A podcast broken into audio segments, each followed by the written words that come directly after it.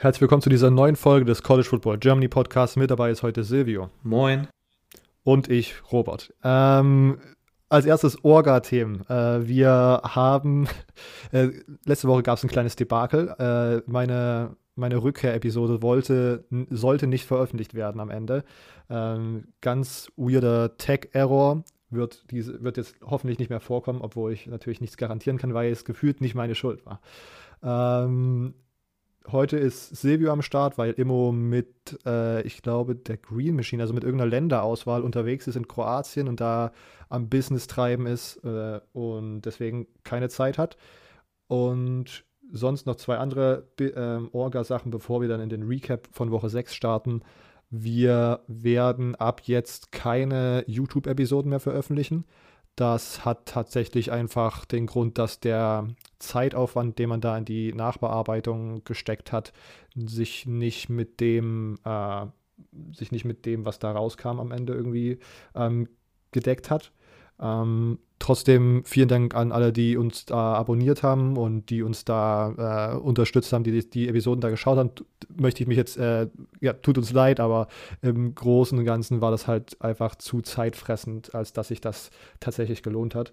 Aber wie gesagt, ihr könnt, solltet nicht deabonnieren, weil in meinem Kopf findet ja irgendwann immer noch mal der GCF, äh, der German äh, der CFB Germany Podcast Trip nach Irland statt, wo ja, es, was dann irgendwann äh, vielleicht auch mal ein kleines äh, irgendwie so Vlog-Potenzial hätte, um jetzt hier nichts zu versprechen, aber Silvio schneidet hier eine Grimasse. Jetzt kann man das natürlich nicht mehr sehen wegen, äh, YouTube, wegen keinem YouTube mehr, aber in meinem Kopf könnte da eine kleine Vlog-Sache entstehen oder so. Und das wäre natürlich immer noch äh, der Kanal bleibt sozusagen bei uns und wir haben da die Möglichkeit, was abzuladen, wenn wir eine Idee haben. Und ich will auch nicht ausschließen, dass wir, wenn wir nochmal irgendwie so einen Draft machen, wo man irgendwie Uniforms draftet oder irgendwie sowas, dass man da nochmal die Maschine anwirft und das äh, auf YouTube hochlädt, weil dafür äh, hat es ja tatsächlich perfekte Vorzüge im Gegensatz zum Podcast-Medium.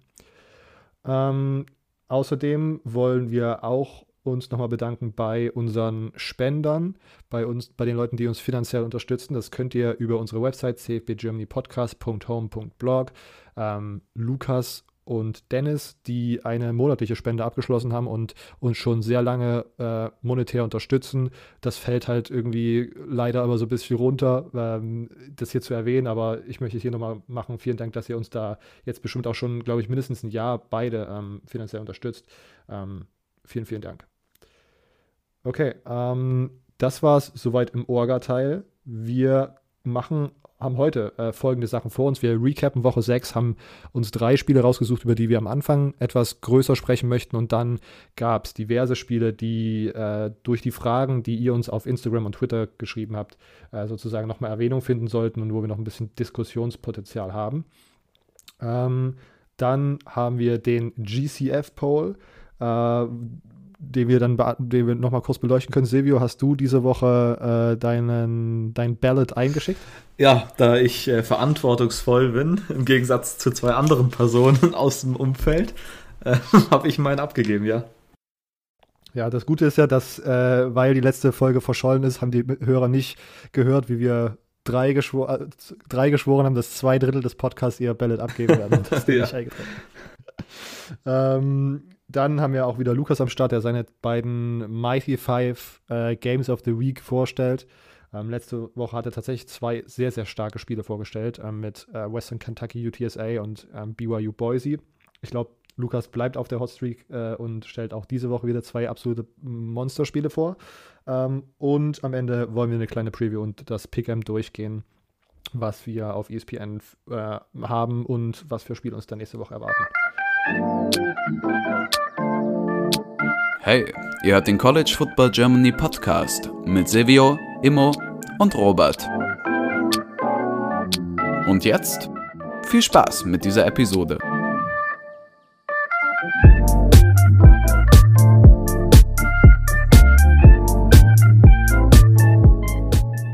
Okay, ähm, viel Gelaber am Anfang, aber jetzt starten wir direkt in Recap Woche 6. Äh, das erste Spiel, worüber wir reden, wird sein der Red River Showdown. Ähm, Texas, Oklahoma. Silvio, ein chaotisches Spiel, so wie viele Spiele dieses Wochenende. Ja. Was sind deine Gedanken dazu? Ja, ich glaube, zu Beginn sollte man direkt erstmal sagen, wenn äh, man hier eine wirklich ausgiebige Analyse von dem Spiel haben will, dann muss man bei unseren Big 12 Guys, äh, Peter und Lukas, natürlich vorbeischauen. Ähm, es war sehr interessant. Ich habe natürlich nicht einen Moment an äh, OU gezweifelt, nachdem ich mich am Samstagmorgen offiziell zu OU bekannt habe. Ähm, ähm, ich habe wirklich kein, keine Sekunde gezweifelt, dass OU das Spiel noch gewinnt. Ich habe sogar nochmal bei Bet365 eine Wette abgeschlossen, dass OU gewinnt, oh, als sie so weit Double Down. Ja, und dann ist es natürlich auch gekommen. Es war wirklich, ich glaube, es war das größte Comeback, ich glaube, einer der größten Comeback-Siege im Red River Showdown History. Also, das war wirklich, wirklich abgefahren. Ich meine, allein der Start, wie Texas losgelegt hat, nach gefühlt einer Minute stand, stand schon 14-0. Ähm, Oklahoma hat überhaupt nichts hinbekommen und es hat dann sogar so weit geführt, dass die Offense nichts hinbekommen hat, dass ähm, Lincoln Riley sich sogar entschieden hat, Spencer Rattler rauszunehmen und hat dann tatsächlich Caleb Williams reingebracht, nachdem die letzten Spiele immer die Fans irgendwie ähm, We Want Caleb oder so äh, gerufen haben. Ähm, Caleb Williams als, ich glaube sogar True Freshman müsste der ja sein, ähm, reingekommen und wirklich die Offense war, lief einfach danach deutlich besser. Allein von, es hat angefangen mit diesem Rushing Touchdown von Caleb Williams mit diesem Bild, das mittlerweile ziemlich häufig gepostet wurde, wo sein Fuß gerade noch so in Bounce ist.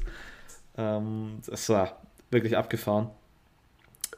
Ja, als ich glaube, als Caleb Williams reingekommen ist, die Statistik, die ich mir aufgeschrieben habe, war sechs von den nächsten sieben Drives waren alles Scores, ähm, 25 straight ähm, in, we in, weniger als elf Minuten Spielzeit, was ähm, absurd eigentlich ist. Man hat einen 35 zu 17 Defizit aufgeholt oder ähm, ein 28 zu 7 Defizit zwischenzeitlich auch. Das ist wahrscheinlich sogar das Größere, was Punktzahl angeht. Ähm, das war wirklich ein unglaubliches Comeback. Also ich würde mich nicht überraschen, wenn da kein Mensch damit mehr gerechnet hätte. Ähm, es war wirklich, wirklich ein sehr, sehr starkes Spiel muss man, ich glaube, die Highlights muss man sich eigentlich schon fast anschauen. Ja, also ähm, wer das Spiel nicht gesehen hat, sollte auf jeden Fall nochmal. Einfach auf YouTube gibt es das, glaube ich. Und es also, gibt auch gute 30 Minuten Cutdowns, ja. wo man also sozusagen. Ja. Williams äh, hat am Ende, war glaube 15 von 24 für 211 Yards, 88 Rushing Yards und insgesamt drei Touchdowns. Also das ist jetzt tatsächlich, wir haben vor zwei Wochen, glaube ich, die Frage gehabt, ob Spencer Rattler gebencht werden sollte. Und dann dachte ich, niemals. Ich meine, Spencer Rattler war vor der Saison für manche der Top-Quarterback im kommenden Draft. Und jetzt sowas. Aber ich bin jetzt echt tatsächlich gespannt, wenn OU spielt gegen TCU in der kommenden Woche, glaube ich. Und TCU ist nicht unbedingt ein, das, das könnte ein Stolpersteinspiel sein. Und dann bin ich tatsächlich gespannt. Also ich denke, dass Spencer Rattler aufs Feld kommt am Anfang, aber ich bin gespannt, ob, wenn er nicht wirklich gut spielt, ob der Wechsel sehr, sehr schnell kommt. Also wie viel Drives Spencer Rattler Zeit bekommt. Oder ob er am Ende vielleicht tatsächlich direkt gar nicht starten wird. Also das war, war wirklich eine sehr, sehr gute Leistung von Williams. Und ich glaube, Williams hat so gespielt, wie man sich das bei Clemson ungefähr von DJ Uyangalele erhofft hatte. Ähm, oder eigentlich tatsächlich so wie DJ Uyangalele letztes Jahr in den Spielen gespielt hat, in denen er gespielt hat. Das ist eine interessante Parallele. Also, wenn er jetzt auf einmal der Starter wird und dann sackt, dann wissen wir auf oh. jeden Fall dann. Also das ich, nächstes Jahr dann. Ja, ah, stimmt, ja. Noch ein Jahr Pause zwischendrin. Vielleicht bei äh, Texas muss man aber eine Leistung hochhalten und zwar von Xavier Worthy, heißt er, glaube ich, der Wide Receiver. Hatte 261 Receiving Yards, was auch absurd hoch ist. Äh, mit neun Pässen gefangen, zwei Touchdowns, waren die zweitmeisten Receiving Yards in einem Longhorns-Spiel in der Geschichte. Das meiste war Jordan Shipley gegen UCF mit 273 Yards äh, 2009. Ja, die Oklahoma hat jetzt äh, sechs der letzten sieben Red River Showdowns gewonnen und ich bin mal gespannt, ob jetzt in den nächsten Jahren Texas aufholen kann und endlich mal dort wieder gewinnt oder mal ein paar mehr Spiele gewinnt. Aber ich glaube, das war schon mental ist das schon auch eine hard, eine hard pill to swallow, sage ich mal, für Texas, oder, Robert? Ja. Ja, auf jeden Fall. Ähm, vor allen Dingen, wenn man sozusagen so in dieses Spiel startet, wie du es erläutert hast. Ähm, ich habe noch ein paar Gedanken zu Oklahoma. Ähm, Ich finde, ich habe, ich kann mich noch daran erinnern, dass ich das jetzt in der Post-Production gehört habe, wie er die Frage, ich glaube, es war dann auch so, DJ Uangalele und äh, Spencer Rattler sollte man sie jetzt schon benchen. Und ich glaube, euer Argument war nein, weil sie zu viel Potenzial, zu viel Talent haben. haben, ja. Genau. Und ich glaube, da wäre ich sogar bei dieser Aussage mitgegangen. Aber ich trotzdem fand ich das jetzt äh, in dem Spiel die richtige Entscheidung. Und ich glaube, wenn man das konsequent jetzt durchgehen muss, dann wird Spencer, er wird dann äh, Caleb Williams auch gegen TCU starten, weil ich nicht glaube, dass du, also wenn du diesen Benching-Schritt sozusagen so lange rausgezögert hast und dann die Entscheidung gefall, gefällt hast, dann kannst du jetzt gefühlt, kannst du es schlecht verkaufen, dass jetzt wieder Spencer Rattler startet. Also in meinem Kopf wäre das irgendwie ein Hard Sell ähm, von Lincoln Riley.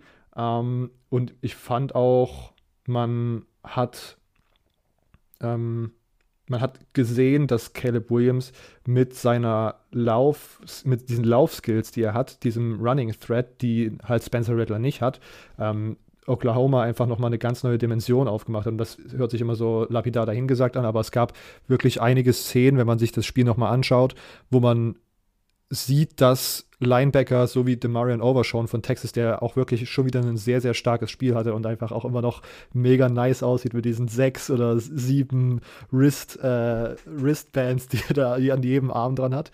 Ähm, dass der dann komplett rausgenommen wurde, weil man sozusagen mit einem Running Back wie Kennedy Brooks, der den sehr, sehr guten Tag hatte, und einem Running Threat wie Caleb Williams auf Quarterback einfach so viele Varianten laufen kann, wo man Linebacker verwirrt und am Ende ähm, sozusagen gefährlicher ist als mit jemandem wie ähm, Spencer Rattler, der ähm, halt ja nicht so mobil ist. Ähm, deswegen wäre es für mich auch einfach der ein unlogischer Schritt, jetzt nochmal zurückzugehen auf Spencer Rattler gegen TCU. Ähm, du hast gesagt, Xavier Worthy war bei Texas absolut krass. Das ist ein True Freshman Wide Receiver, glaube ich, ähm, der wirklich absolut abgegangen ist. Ähm, Bijan Robinson hatte auch einfach einen, äh, eine Show abgeliefert, wieder mal, wie man das auch erwartet hat und der jetzt sogar bei verschiedenen Heisman-Diskussionen immer mit reingeworfen wird. Ähm, also, das Spiel war schon ziemlich krass. Aber auf der anderen Seite muss man auch ganz ehrlich sagen, wenn du, und wir kommen hier gleich nochmal mit einer Frage darauf, beide Teams haben wirklich absolutes ähm, Week Zero Tackling produziert. Was ich damit meine, ist, das war Tackling, was ich so in Week Zero wegargumentieren kann mit, oh, das ist das allererste Spiel, eine Woche früher, bevor alles beginnt. Aber wenn du in Woche 6 als Oklahoma, was immer noch ja ungeschlagen ist und immer noch National oder Playoff-Chancen hat und Playoff-Wünsche hat, äh, wenn du so tackelst, und das gilt aber auch für Texas, das ist einfach in Woche 6 nicht mehr irgendwie wegargumentierbar. Das ist einfach schon wieder so, so bad und schade für Oklahoma, weil man vor allen Dingen bei Oklahoma letztes Jahr doch am, vor allen Dingen am Ende der Saison Improvements gesehen hat in Sachen von Defense und Playmaking Ability im Backfield, in Front und die waren jetzt in diesem Spiel auf jeden Fall nicht zu sehen. Ich weiß nicht, ähm, äh, wie sich das jetzt noch verbessern kann oder ob sich das noch so stark verbessern kann, dass ich denke, das ist jetzt eine Defense, die Playoff würdig ist, aber das war schon wieder ziemlich, das war schon wieder ziemlich Oklahoma-Defense, leider. Ähm, Frage, äh, die darauf abzielt, von Marvin auf Instagram, glaube ich. Oklahoma Defense, ist die Oklahoma Defense die schlechteste der, eines Top 10 Teams? Wo liegen die Gründe trotz High Recruits? Ähm, ich weiß gar nicht, ob es die schlechteste ist, statistisch gesehen. Also vielleicht kurz äh, die Top 10 AP Poll im Moment: Georgia, Iowa, Cincinnati, Oklahoma, Alabama, Ohio State, Penn State, Michigan, Oregon, Michigan State. Okay. Ähm, was, was sagst du? Ich würde tatsächlich schon sagen. Ich muss das wieder zugestehen, das habe ich letzte Woche dieses Geständnis gemacht. Meine ähm, bisher gesehenen Spiele dieses Jahr sind äh, nicht groß, weil ich in Italien tatsächlich relativ abgekappt war und deswegen äh, manchmal jetzt hier gerade auch so ein bisschen Imposter-Syndrom habe bei solchen Fragen. Aber von dem, was ich so aufgeschnappt habe, würde ich sagen, ist das im Moment die schlechteste Defense. Ähm, statistisch gesehen muss man dann nochmal schauen. Äh, statistisch gesehen weiß ich tatsächlich nicht. Also ich weiß, dass Texas eine der schlechtesten hat, die sind nämlich 106 ähm, von allen. Und Oklahoma hat die Nummer 52 Total Defense äh, mit 353 Yards per Game ähm, allowed. Oh, ich weiß, ich finde solche Fragen immer schwierig, ähm, das so einzuordnen mit, mit Ranken.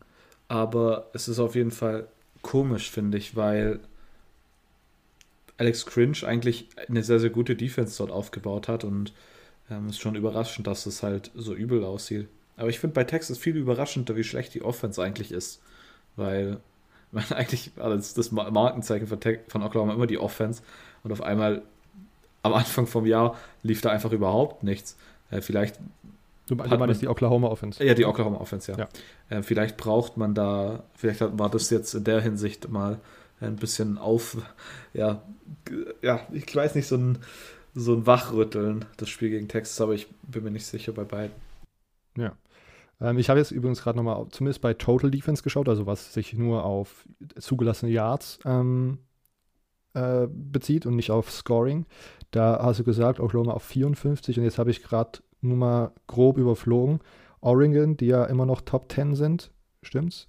Ja, die sind auf Nummer 9 gerankt. Mhm. Die sind auf 87, also niedriger. Und Ohio State ist tatsächlich auch auf 75, also auch niedriger als ähm, Oklahoma. Es gibt also mindestens zwei Teams, äh, die schlechter sind in den Yards zugelassen. Und Michigan State auch. Ja, das nochmal. Ja. Das wollte ich jetzt auch nochmal. Okay, ähm, also mindestens drei. Äh, aber ja, wie gesagt, ich, das Tackling, das war schon wieder wirklich sehr, sehr. Und, ich, und was die Gründe sind, das ist ja immer diese, diese Frage, wo Immo dann ganz schnell da ist, äh, um zu sagen, ja, es ist halt Big 12 Defense. Ähm, wo, ja, wo ich wo natürlich zustimmt. Auf der anderen Seite ähm, weiß ich immer nicht so richtig, wie man dieses, wie, wie lang man dieses Argument einfach die ganze Zeit raushauen kann, ohne sozusagen da irgendwie so eine richtige Begründung für zu finden, weil, keine Ahnung, wenn man, ja, ich, das ist ein ganz anderes Thema, aber ich glaube, dass äh, Big 12 Defense halt auch damit zu tun hatte, dass früher oder vor einiger Zeit sozusagen die krassen Offenses in der Big 12 sozusagen gegründet wurden und deswegen die Defense da sozusagen äh, gegen die Passing Attack, keine Ahnung, von Mike Leach und alles, was dann so ein bisschen übergenommen hat, äh, vielleicht nicht lange keine Antworten gefunden hat, im Gegensatz zu einer SEC, wo lange einfach immer noch, wir laufen dir den Ball in die Fresse, bis es einen 40, äh, bis, bis es halt irgendwie ein 24, 14 Spiel entschieden wurde. Ähm, was sich jetzt in den letzten Jahren ja auch geändert hat, man jetzt auch nicht mehr sagen kann, die SEC ist die beste Defensive Conference aller Zeiten, weil auch in der, in, in der SEC allen voran mit, keine Ahnung, so Teams wie LSU 2019, die dann einfach alles komplett auseinandergenommen haben. Ähm, ja, da kann man also, keine Ahnung, ich weiß nicht, wie lange man dieses ähm, Argument umherschwerfen kann mit Big 12 Defense. Ähm, und ich, ich, ich, ich, würde sagen, halt so, wenn man sich dieses Tackling anschaut, dann ist es halt schon wieder schlechtes Coaching.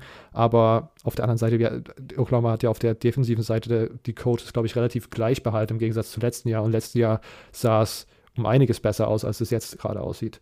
Deswegen bin ich da als, als, als sehe ich alle als Football-Outsider, ohne jetzt irgendwelche sozusagen Connections zum Team zu haben, sehe ich, da ist schwierig, so einzelne, wirklich wahrhafte Gründe festzulegen, warum die Defense so underperformt, wie sie es gerade tut. Hört sich gut an, ja. Okay. Ähm, dann mache ich weiter mit einem Spiel aus der SEC. Texas AM Alabama, vielleicht der Upset diese Woche. Ähm, wir haben Texas AM, die offensiv interessant rangegangen sind und haben ähm, Alabamas Linebacker, was mir aufgefallen ist, als ich das Spiel gesehen habe, äh, super gut verwirren können mit verschiedenen Motions im Backfield. Da hat man zum Beispiel den langen Pass auf äh, den Texas A&M Tyler Weidemeyer, der im ersten äh, Quarter war ähm, der zweite Texas A&M Touchdown, was dann so ein Goal-Line-Pass auf Anaya Smith war, wo halt so viel rumgewurschtelt wurde im Backfield, während er sozusagen schon angefangen hat, seine Route zu laufen, dass die Linebacker da standen und gedacht haben, äh, was passiert hier? Und zack, ging der Ball über, oben drüber und zum Touchdown für Texas A&M und ähm, auch hier, wenn man sich das nochmal anschauen möchte, der dritte Touchdown, der Lauf von Isaiah Spiller. Ähm, auch wieder viel verschiedene Motion-Sachen im Backfield, was halt diese Alabama Linebacker, die generell so ein bisschen, weiß ich nicht, so ein bisschen enttäuschend waren für mich, ähm, ja, sehr verwirrt haben und dann irgendwie ganz gut lahmgelegt haben. Auf der anderen Seite äh, hat Texas A&M's Defense ziemliche Löcher aufgezeigt. Vor allem der erste Touchdown auf Alabama und der Führungstouchdown im vierten Quarter waren halt wirklich so wide open irgendeine Real Route, die überhaupt nicht gecovert wurde beim ersten Touchdown und beim, beim Führungstouchdown war es, ich glaube, einer ist, man, äh, sie wollten noch wechseln und da hat dann Bryce Young schon, ähm, hat Bryce Young schon ges gesnappt und der war dann der Tight auch in so einer Goal-Line, äh, war, war der Wide Receiver in so einer Goal-Line-Situation komplett ohne Gegenspieler. Was so eigentlich Fehler sind, die, wo ich man sagen würde, die kann man sich nicht gegen Alabama erlauben, weil das sind so Fehler, die, die nutzt Alabama aus, wie in diesem Spiel und macht dann, macht dann sozusagen den Sack zu und gewinnt solche Spiele. Auf der anderen Seite hat das aber gereicht trotzdem, ähm, weil man in der ersten Halbzeit vor allen Dingen ähm, zwar diese Löcher gezeigt hat und Schwächen gezeigt hat, defensiv, aber trotzdem in entscheidenden Momenten Turnover erzwingen könnte. Da war die Bryce Young Interception in der Goal-Line, da war ein ähm, Fumble von, äh, vom Running Back von Alabama in entscheidenden Situationen, die dann auch wieder zu Punkten geführt haben und die dann dafür gesorgt haben, dass Texas AM eine recht komfortable Führung zur Halbzeitpause mitnehmen konnte. Und in der zweiten Halbzeit, wo dann Alabama so langsam das Steuer so über dieses Spiel so zurückgenommen hat, konnte man trotzdem irgendwie noch dranbleiben, konnte man ähm, das Spiel knapp halten und am Ende hat man wieder super guten Matchups kreiert, die sehr favorable für Texas AM waren, wo man dann ähm, Anaya Smith wirklich in zwei, drei Situationen gegen die Nummer 14 aus, äh, aus, aus Alabamas Defense hatte einen Safety, der wirklich in vielen Situationen einfach komplett überfordert war da geführt äh, und da in falschen, in, ja, keine Ahnung, der da in Mann zu Mann wirklich relativ easy geschlagen wurde. Und da konnte man erst diesen einen letzten Touchdown zum Ausgleich wieder scoren und am Ende das Feld runtermarschieren und für äh, den Texas A&M-Kicker sozusagen eine sehr gute Position rausholen, der das dann mit auch einem sehr, sehr interessanten Kick gewinnen konnte, der erst aussah, als ob er links vorbeigeht und dann aber wie so ein Knuckleball im Baseball so eine ganz weirde Kurve einfach noch zack reingeschlänzt hat. Das war wirklich sehr, sehr lustig ähm, und sehr, sehr spannendes Spiel. Also auch hier hat das auf jeden Fall auch nochmal einen Entertainment-Faktor und auch da gibt es auf YouTube nochmal äh, so längere Zusammenfassungen, die man sich gerne anschauen kann, wenn man das noch nicht gemacht hat. Ähm, sehr, sehr ähm, nice Spiel. Bevor wir zu den Fragen kommen, die ihr uns da zu dem Spiel gestellt habt, Silvio, irgendwelche Ergänzungen, irgendwelche Meinungen ähm, zu Alabama, Texas A&M? Äh, nee, eigentlich nicht. Es ist vielleicht das Einzige, was interessant anzumerken ist, ist, dass Jimbo Fisher jetzt der erste ehemalige Assistant von Nick Saban ist, der ihn besiegt. Ähm, wir haben tatsächlich letzte Woche in der Folge noch über diesen absurden Rekord gesprochen und jetzt ist er wirklich gebrochen, ja. Gefühlt hast du das in drei, die letzten drei Episoden immer erwähnt, aber das war ja, weil, weil er dagegen Kiffin ja. und gegen wen noch, auch immer noch gespielt hat. Äh, da habe ich gedacht, Silvio muss nur lang genug erwähnen und irgendwann fällt dieser Rekord dann. Ja, klar. Ich bin, ich bin der Grund, dass Texas A&M gewonnen hat. Und ich finde es amüsant, dass du, eine, dass, ich glaube, Dennis hatte das auf Twitter dann gepostet, retweetet von dir, als du vor der Saison die Frage gestellt hast, ob dieses Jahr die Chance ist, dass Texas A&M Alabama schlägt. Das war damals, glaube ich, 50-50. Ja. Äh, und jetzt ist es gekommen. Ähm, ja. Aber ich habe, ich weiß noch, in die Gruppe bei uns, in unsere Podcast-Gruppe, habe ich einfach nur reingeschrieben, Bama WTF. Ich habe es einfach überhaupt nicht gecheckt, dass die einfach. Vor der Saison hätte ich noch gedacht, ja, das ist schon möglich, aber nee, also das war ja, überraschend auf jeden Fall. Und jetzt ähm, bin ich mal gespannt, wie es bei Alabama dieses Jahr weitergeht, weil ich meine, offensiv hatte man, glaube ich, ja über 500 Yards. Also ja. nur in den Situationen, in denen man die Offense halt richtig gebraucht hat, hat sie halt nicht richtig gespielt. Sage ich mal so einfach. Ähm, deshalb, ja, sehr interessant. Ähm, und by the way auch, Bryce Young sah in dem Spiel tatsächlich, auch wenn er eine Interception hatte und äh, in manchen Situationen halt wirklich Unschwierigkeiten war, weil, was mir auch aufgefallen ist, Texas AM defensiv äh, permanent die, oder nicht permanent, aber relativ häufig die linke Seite von der O-Line attackiert hat und da mit mehr Blitzer sozusagen hingeschickt hat und Bryce Young da wirklich ich glaube, ich weiß gar nicht, wie viele Sex am Ende ähm, Texas AM gescored hat, aber das war schon überraschend viel. Vier Stück äh, was ich ziemlich krass finde gegen diese Alabama O-Line. Ähm, und irgendwie haben sie sozusagen in der Preparation gesehen, dass die linke Seite anscheinend angreifbarer ist und haben da wirklich äh, drauf geschemt, dass das so klappt. Und entweder war es ein Sack oder halt permanent unter Pressure. Und in, ähm, auch wenn er dann am Ende diese eine Interception auf dem Konto hat, Bryce Young, ähm, aber der sah trotzdem sehr, sehr nice aus. Und äh, da können sich, glaube ich, Alabama-Fans trotzdem noch sehr, sehr drauf, noch weiterhin drauf freuen, auch wenn das natürlich jetzt keine neue News ist. Äh, und auch Zach Calzada, der ähm, auch eine Interception hat, aber auch der hat tatsächlich recht souverän gespielt und sah da under pressure auch ziemlich, äh, ziemlich gut aus, ähm, um das nochmal erwähnt zu haben. Wir haben äh, zu dem Spiel auch Fragen bekommen. Als erstes, oder vielleicht eher Anmerkung, äh, CFB Germany auf Instagram, Sweet Home Alabama. Ähm, und Tim, wird Alabama ihr Football-Programm jetzt abmelden? Wer sich ja, daran erinnern kann, haben auf jeden Fall ein ganz gutes Basketballteam letztes Jahr gehabt, also vielleicht. Ähm, muss den Fokus jetzt anders legen nach der Niederlage. das stimmt. Ähm, ja, aber wie gesagt, ich, ja, das war jetzt, ich fand, das was ist trotzdem ein weirdes Spiel, weil gefühlt gab es in der Vergangenheit so zwei Rezepte, wie man Alabama schlagen konnte. Einmal, wenn man einfach komplett wilde Sachen ausprobiert hat, das was so Ole Miss die letzten Jahre gemacht hat, wo, oder das letzte Jahr gemacht hat zum Beispiel, wo es dann relativ knapp wurde. Äh, oder man hat halt genügend talentierte Spieler, dass man ungefähr gleichzieht, so wie das Ohio State, Clemson die letzten Jahre gemacht haben. Ähm, aber dass man so, dass man das Spiel so gewinnen konnte, einfach äh, so ein paar klare Schwächen, äh, wie diese, diese linke Seite der O-Line identifiziert und die Linebacker, die man irgendwie austricksen konnte mit verschiedenen Motions und dass man dann damit mit diesen wenigen Angriffspunkten sozusagen das Spiel gewinnen konnte, war ähm, interessant. Aber auf der anderen Seite habe ich das Gefühl, dass es nicht viele Teams gibt auf Alabamas restlichem Schedule, die das nochmal so wiederholen können. Also mal schauen. Ähm, wir kommen weiter zum ähm, Big Ten Thriller der letzten Woche. Silvio, du darfst anfangen über P ähm, Penn State, äh, Iowa mhm. in Iowa. Ich habe äh, nur ein paar kurze Anmerkungen tatsächlich. Ähm, es war, ich glaube, und das habe ich auch irgendwo gelesen, ich glaube bei CBS, Penn State-Fans haben es jetzt relativ einfach zu sagen, äh, wenn Clifford nicht verletzt, äh, sich verletzt hätte, dann hätten sie gewonnen. Und ich glaube, dass es ein sehr valider Punkt ist, äh, den sie haben. Iowa war zwei Touchdowns hinten in der ersten Hälfte. Und dann hat einfach diese Iowa Defense wirklich gezeigt, wie gut sie ist. Kombiniert damit, dass sie einen Heimvorteil hatten und dann irgendwie es dazu geführt hat, dass ähm, Penn State, ich glaube am Ende acht Fall Star, acht, eight, acht Fall Starts hatte Gesundheit, ähm, ist, äh, ja, das war, war wirklich sehr stark. Und das kombiniert mit dem False Start, das kann man natürlich auch darauf schieben, dass jetzt der Backup Quarterback, ich glaube, ähm, der Vorname weiß ich gar nicht, Robertson, ich glaube, Taquan Robertson, äh, drin war, dass das so ein bisschen der Hauptgrund war, aber ich glaube tatsächlich, dass die Fans da auch so einen Anteil dran hatten, dass es halt wirklich sehr, sehr laut war und die beiden Sachen dann kombiniert haben halt dann dazu den ganzen äh, Penalties geführt und den Force Starts.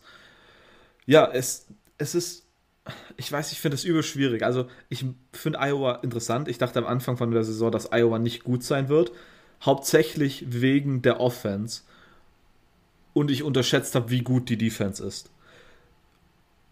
Die, die Offense ist aber halt immer noch ein riesiges Problem. Ich meine, Spencer Petros war am Ende 17 von 31 für knapp unter 200 Yards und zwei Touchdowns. Und das sah zwischenzeitlich wirklich nicht gut aus. Also die Offense ist immer noch ein großes Problem. Klar, Spencer Petros hatte dann am Ende vom Spiel besonders, ich glaube, es war besonders am Ende vom Spiel, Momente, wo er in Situationen gut gespielt hat, in denen er gut spielen musste. Aber ich glaube halt nicht, dass das ausreicht. Ich glaube, es reicht nicht aus, dass äh, der Quarterback dann am Ende vom Spiel mal zwei, drei Touchdowns wirft aber ja, deshalb, ich glaube, die Offense könnte immer noch so ein bisschen das Problem für ähm, Iowa sein. Ähm, was wollte und dann wollte ich noch was sagen, und zwar, achso, ja. Ich glaube, die Chancen, dass Iowa jetzt die Big Ten West gewinnen, sind sehr, sehr gut. Ich meine, die einzigen beiden Teams, die noch ohne Niederlage sind, sind Minnesota und Purdue. Und äh, CBS hatte das, glaube ich, auch geschrieben, dass es halt ziemlich schwer vorstellbar ist, dass sie alle Spiele gewinnen. Ähm, deshalb wird wahrscheinlich, gehe ich jetzt einfach mal davon aus, aktuell, dass Iowa ins Big Ten Championship Game einzieht.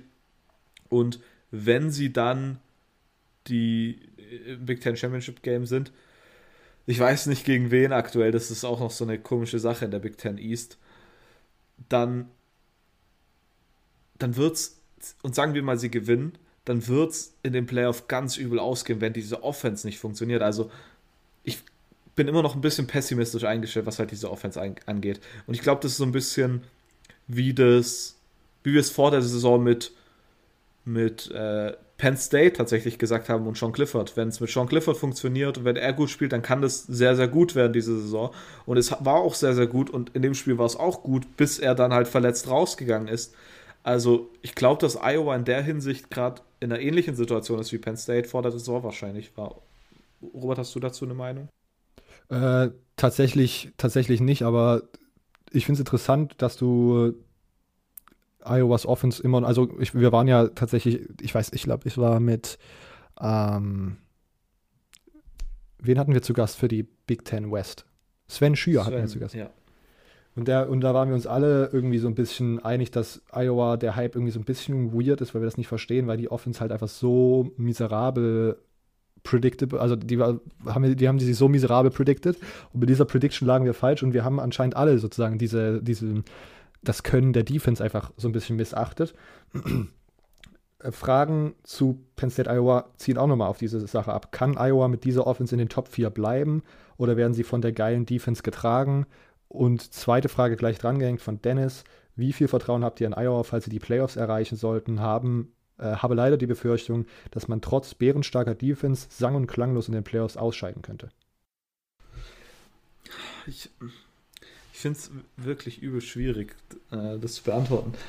Also ich glaube, dass die Defense sie retten kann, aber ich glaube mittlerweile auch, dass wir nicht mehr in einer Situation sind, wo Defense, Defense Wins Championship komplett ähm, umsetzbar ist. Also ich glaube, dass man die, die Offense schon noch ein bisschen anheben muss von der Performance, um wirklich so ein, ja, ein richtiger Player oben zu werden dieses Jahr. Ich glaube tatsächlich, wenn, ich meine, wenn sie, sagen wir mal, sie sind jetzt undefeated am Ende von der Saison, gewinnen die Big Ten, dann sind sie auf jeden Fall in den Playoffs. Ich glaube, da sind wir uns alle einig. Ich glaube aber tatsächlich, dass sie dann eventuell, wenn die Offense nicht funktioniert, wirklich wie es, wie die, es in der Frage gestellt wird, einfach untergehen, weil ähm, die Defense kann dann halt nur so viel machen, wenn keine Punkte gescored werden. Dann bringt es auch nichts. Also ich, also ich glaube, wenn heute einen Georgia, ja, wobei bei Georgia ist ja auch noch mit der Offense so ein bisschen, ähm, wobei die Offense von Georgia ist deutlich sicherer als die Offense von Penn State sagen wir mal, Bama tatsächlich würde heute gegen Iowa spielen. Ich wüsste nicht, ob Iowa wirklich eine Chance hätte, um ehrlich zu sein. Ähm, ja. Wie ist eigentlich gerade, äh, und diese Frage stelle ich jetzt gerade, weil mein Imposter so grob einregt, warum rechnen wir Ohio State gerade aus diesen ganzen Diskussionen raus? Sind die die äh, spielen jetzt die letzten, haben diese Niederlage gegen Oregon, das verstehe ich, aber ja. in die letzten Big Ten-Spiele, die so gegen diese Lower Big Ten-Teams waren, rasten die einfach ja. auch komplett aus. Ja, wir haben ja ähm, letzte Woche tatsächlich darüber geredet, welche Teams aktuell Bama und Georgia schlagen können, weil wir ja letzte Woche, glaube ich, die Frage hatten, ähm, ob irgendwelche Teams mit den beiden mithalten können dieses Jahr. Und ich glaube, dass wir da gesagt haben, dass man Ohio State immer noch anrechnen sollte. Ähm, ich, ich glaube, ich weiß es gar nicht tatsächlich, warum man da so pessimistisch ist, aber es ist tatsächlich so ein bisschen untergegangen mit, äh, mit Ohio State. Aber ich glaube immer noch, dass man Ohio State zumindest ein bisschen beachten muss. Ähm, ich glaube, ich glaube, das hat hauptsächlich damit zu tun, dass viele Leute mittlerweile denken, dass dieses Jahr eventuell das Jahr sein könnte, wo Ohio State gegen Michigan verliert. Aber da muss man Michigan wieder beachten. Also das ist so ein oh, bisschen, ja. äh, bisschen eine komische Situation. Ich bin mir gerade unsicher, ehrlich gesagt. Okay. Ja, ich bin auch, muss ich, ja, ich muss ganz ehrlich gestehen und äh, ich sage jetzt das nicht nur, weil Immo heute nicht da ist, an Michigan, dass Michigan wirklich so ein, so ein krankes Team ist, wie äh, das gerade scheint, mit einem ungeschlagenen Rekord in den Top 10 gerankt und äh, die Idee, dass die äh, Ohio State dieses Jahr schlagen können, da weiß ich, bin ich noch nicht 100% sold. Hm, muss ich nochmal einen Deep Dive machen und das näher betrachten. Ähm, aber ja, ich glaube auch, ich würde mich da tatsächlich aber auch bei dir anschließen. Ich glaube, dass diese These Defense wins Championships immer noch, äh, dass die immer noch vertretbar ist, aber man dazu wissen sollte, dass ein Team, was nur aus Defense besteht und keine Offense hat, ähm, glaube ich trotzdem nicht gegen trotzdem nicht die National Championship gewinnt. Und deswegen würde ich sagen, dass äh, äh Iowa, äh, ich, also erstmal würde ich schon interessant finden, ob sie wirklich die Big Ten gewinnen, weil ich das noch nicht so eindeutig sehe, wie das vielleicht mancher sieht, der irgendwie Ohio State oder die ganzen East-Teams abgeschrieben hat. Aber ähm, ja, ich bin auch, keine Ahnung, auch beim, beim äh, Iowa gegen Alabama oder Iowa gegen Georgia, da wüsste ich auch nicht, ob man sozusagen, also da, da würde ich auch eindeutig eher mit den SEC-Teams gehen. Ähm, und das ist eher jetzt schon fast Bauchgefühl, ohne da jetzt, aber ich glaube, da ist sozusagen das noch ausgeglichener und ich glaube, dass so ein ausgeglicheneres Team da Vorteile hat im Gegensatz zu einem Iowa, was halt auf der einen Seite des Balls so viel hinterherhinkt. Ähm, das war es tatsächlich zu unseren drei Spielen, die wir ähm, vorneweg besprechen wollten.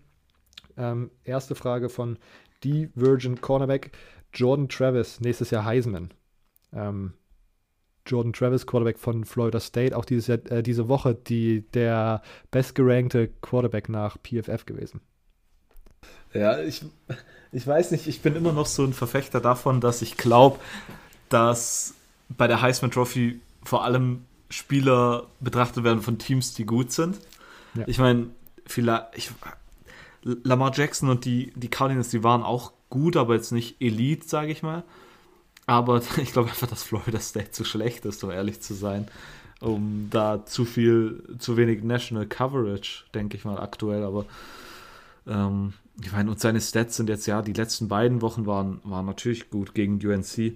Ähm, das Spiel, wo er, nee, wobei, also das war halt also ich, ich, weiß nicht, also für mich ist das jetzt nicht so auf Heisman-Niveau. Ich meine, klar, gegen UNC hat er jetzt fünf Touchdowns gemacht, zwei Rushing-Touchdowns und ähm, drei Passing-Touchdowns, aber insgesamt 145 Yards Passing waren es und ich glaube, es waren knapp über 100 Rushing Yards. Ähm, ich weiß nicht, ich sehe da jetzt nichts, was mich direkt davon überzeugt auf die Heisman, aber wer weiß. Ja, äh, dem würde ich mich, glaube ich, so anschließen. Dass mein erster Gedanke war auch, dass Team Success immer noch ähm, eine relativ große Rolle, würde ich sag, sagen, in diesen ganzen ich meine, äh, sein Spielstil, davon profitiert er natürlich als Quarterback mit Rushing und Ding. Ich glaube mhm. mittlerweile, dass äh, das bei der Heisman halt sehr, sehr angesehen ist, wenn man allein auf die letzten Quarterbacks schaut. Jetzt natürlich außer Joe, Joe Burrow. Ähm, aber davor äh, wenn die schon Watson groß dabei war, der jetzt nicht so ein krasser Laufer war, aber trotzdem das Talent dazu hatte. Ja, ja Lamar Jackson sowieso, äh, Kyler Murray, alle. Ähm, ich glaube, er passt da sehr vom Spielstil her rein, wenn es Sinn macht. Und von daher ist natürlich die Chance immer da. Weitere Frage von Fabian auf Instagram. Cincinnati auf Playoffs-Kurs? Fragezeichen. Sind jetzt in den Top 4 und sollten eigentlich ihre restlichen Spiele gewinnen. Ja, ich, ich bin tatsächlich dann, sollten sie jetzt alle Spiele gewinnen, weiterhin, dann bin ich sehr gespannt, wo sie sind beim ersten offiziellen Ranking für die Playoffs.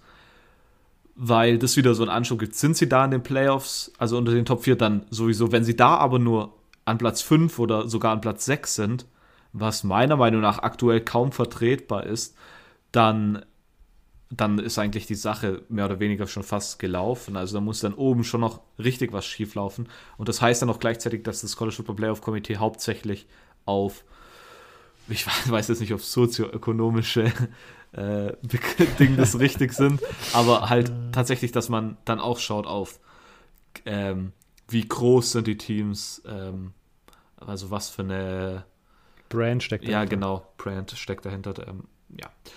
Ich glaube aber aktuell, ja, also ich würde vermuten, dass sie auf Playoff-Kurs sind. Ich, ich finde tatsächlich das Spiel gegen UCF jetzt, das am kommende Woche ist, sehr interessant und ich bin tatsächlich gespannt, wie das da läuft, weil, weil ich meine, UCF, vielleicht ist das auch einfach nur so, weil man in den letzten Jahren UCF immer so gut war und man deshalb immer diesen Gedanken hat, dass UCF gut ist. Aber das finde ich noch ein komisches Spiel. Ansonsten wird wahrscheinlich SMU noch das einzig große, wirklich, von dem man erwarten kann, okay, hier kann es schwierig werden. Aber ja. sonst sieht es gut aus. Das stimmt. Ähm, dem würde ich mich, glaube ich, auch so anschließen. Also ähm, sollten sie das jetzt gewinnen und ich finde es auch nochmal, genau, du hast darauf hingewiesen, dass man sozusagen da nochmal gucken muss, wie das mit den Playoff-Rankings aussieht, weil man ja auch nochmal betonen muss, das AP-Poll und das Playoff-Ranking sind ja von sozusagen zwei unterschiedlichen ähm, Gremien oder von zwei unterschiedlichen Gruppen von Leuten gewählt, ähm, weswegen es da sozusagen nochmal zu einem zu einer Differenz kommen kann, wo sie dann auf dem AP landen und wo sie ähm, in diesem offiziellen Playoff-Ranking vom Playoff-Komitee landen. Ähm, wir gehen weiter mit äh, Christian, der fragt, ob der vergangene Spieltag der beste Spieltag aller Zeiten war. Das wird tatsächlich mal was Interessantes, was die besten Spieltage aller Zeiten waren. Ich fand vor der Woche schon, äh, bevor die, die Spiele stattgefunden haben, krass, wie viel Top 25 Matchups gab und dann auch noch wie viel hochklassige. Also ich meine, ähm, dann, dann natürlich zusätzlich dann noch Alabama gegen Texas AM, das eigentlich, wenn alles normal verlaufen wäre, wie wir es vor der Saison gedacht haben, wahrscheinlich ein, auch ein Top 10 Matchup gewesen wäre. Ähm, ja, es war auf jeden Fall ein sehr guter Spieltag. Und vor allem die 18 Uhr Spiele waren alle krass. Ole Miss Arkansas war ein High-Scoring-Game. Oklahoma Texas war ein High-Scoring-Game und mit einem krassen Comeback. Also, und dann ging es, glaube ich, um 21.30 Uhr auch noch weiter mit irgendwelchen. Tennessee hat auf jeden Fall auch über vier Punkte gemacht. Ähm, das war, war auf jeden Fall ein sehr guter Spieltag, sage ich mal. Mit einem Upset am Ende vom Nummer 1-Team. Ich meine, es hatte wirklich irgendwie alles. Major Comebacks in, in Rivalitätsspielen, Close Games von äh, guten Teams wie bei äh, Notre Dame zum Beispiel. Äh, Top 5 Matchups zwischen Penn State, Iowa. Also es war wirklich ein sehr, sehr, sehr interessanter Spieltag. Ja. Ähm, muss man Coastal Carolina nicht langsam in den Top 10 ranken? Während zum Beispiel Michigan State seit Jahren mal wieder etwas auf dem Spielfeld zeigt, war Coastal Carolina letzte Saison schon sehr konstant und die Gegner, die sie diese Saison haben, überrollen sie einfach. Fragt Lars auf Instagram. Ich habe mich dieses Jahr tatsächlich noch gar nicht so viel mit Coastal beschäftigt. Ich weiß auf jeden Fall, dass sie die letzten Spiele alles, glaube jedes Mal über 50 Punkte gemacht haben. Ich glaube, ich glaube, im zweiten Spiel hatten sie 49 Punkte und im dritten Spiel hatten sie gegen Buffalo hatten sie, glaube ich, 30 Punkte und sonst waren die anderen Spiele alle über 50 Punkte, was absurd ist. Also sie überrollen schon ihre Teams, aber ich meine ihre Gegner, aber sie haben auch noch nicht gegen wirklich gute Teams gespielt. Sie haben gegen Kansas gespielt, The Citadel, äh, ich glaube, das eine müsste Lucia, ähm, Louisiana Monroe, Monroe. sein, okay? mhm. die nicht gut sind. UMass, die Bullcrap sind, um ehrlich zu sein. Wobei äh, UMass hat gegen Yukon gewonnen im, im schlechtesten Aufeinandertreffen. Im, Im, Aufeinandertreffen der zwei schlechtesten Teams. Und gegen Arkansas State, die tatsächlich ähm, irgendwie so ein bisschen interessant waren in den letzten Jahren, aber dieses Jahr trotzdem halt 1-5 stehen. Also ich glaube halt, dass Coastal noch nicht über ja, so den Track Record hat, sage ich mal. Aber ich glaube, dass sie ein bisschen höher sein sollten. Also man sollte die auf jeden Fall ähm, in den Top 10. Ja, kann man, glaube ich, gut vertreten. Ja, äh, weiß ich nicht. Also ich, ich, glaube, die Qualität, also das Einzige, was jetzt gerade Coastal daran hindert, in den Top 10 gerankt zu werden, ähm, ist, wie gesagt, der Schedule und die Gegner, die sie hatten. Sie sind jetzt im AP auf Nummer 15. Im GCF-Poll kommen wir gleich zu. Ähm, aber ich weiß nicht, ja, keine Ahnung. Also, also offensichtlich. Ja, ja, ja sorry. Ähm, wenn, wenn, jemand zu mir sagt, er hat Coastal in seinen Top 10, dann finde ich es vertretbar. Bei, in meinen Top 10 waren sie auch nicht. Also ich glaube, das, was du ansprichst, ist schon, schon sehr richtig. Auf, ja, genau. Und auf der anderen Seite die ganzen Sunbelt-Spiele, die jetzt noch, die jetzt wirklich halt mattern, die kommen jetzt noch. Auf der anderen Seite ist es eigentlich nur noch App State. Das ist und eigentlich nur App State jetzt kommende ja. Woche. Oder übernächste Woche ist es, glaube ich. Nächste genau, Woche. Genau, die haben diese Woche bei Week. Ja, die haben am Donnerstag spielen, die nächsten Donnerstag. Nee, am Mittwoch sogar.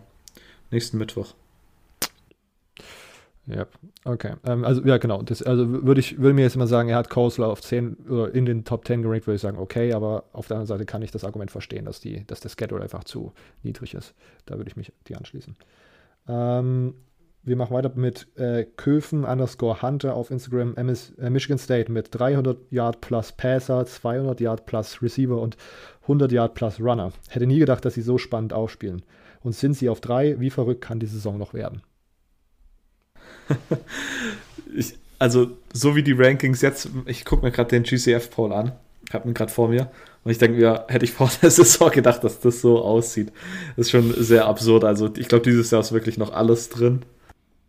Hast, habt ihr eigentlich äh, in der Zeit, wo ich abwesend war, darüber gesprochen, warum oder warum, was deine These ist, warum Michigan State so gut spielt, wie sie gerade spielen? Weil ich mich noch erinnern kann, dass wir sogar äh, mit Julian drüber geredet haben und wir eigentlich alle drei sozusagen, wenn wir unsere Fanbrillen abgenommen haben, doch sagen mussten, dass das eher ernüchternd tatsächlich aus, ausgehen könnte. Ähm, nee, wir haben da nie größer drüber geredet und so eine richtige Antwort habe ich tatsächlich auch nicht. Ich glaube einfach, dass die, dass die Culture tatsächlich einen großen Effekt hat. Also äh, was äh, äh, Mel Tucker da jetzt im ersten, in seinen ersten zwei Jahren direkt aufgebaut hat, ist, ist überraschend gut. Und ich bin ja immer noch so ein bisschen ähm, ja, ich bin immer noch nicht ganz überzeugt. Ich glaube immer noch, dass das so ein bisschen ein Flug ist tatsächlich von Michigan State. Also ich kann es halt irgendwie nicht so richtig glauben, nach den letzten Jahren, dass man jetzt auf einmal in den Top 10 ist. Äh, das irgendwie. Ich meine, es hat vor allem halt damit zu tun, dass die Offense auf einmal funktioniert. Ähm, der Quarterback macht das, was er ähm, mach, machen muss. Äh, wir haben endlich mal einen Quarterback, der werfen kann, der auch die weiten Würfe kann und nicht nur wie Brian Lewerke die Checkdowns machen kann. und zudem hat man halt jetzt Kenneth Walker als Running Back bekommen, der meiner Meinung nach auf einem Level spielt, wo man ein Kandidat für eine Heisman sein kann. Der wirklich kaum zu stoppen zu, zu kaum zu stoppen zu sein scheint. Ähm, ja, so, also mir immer noch so ein bisschen Mysterium, warum das auf einmal so krass läuft, aber ich bin auf jeden Fall sehr glücklich. Ähm, ja, ich glaube, das, das hört sich, ja.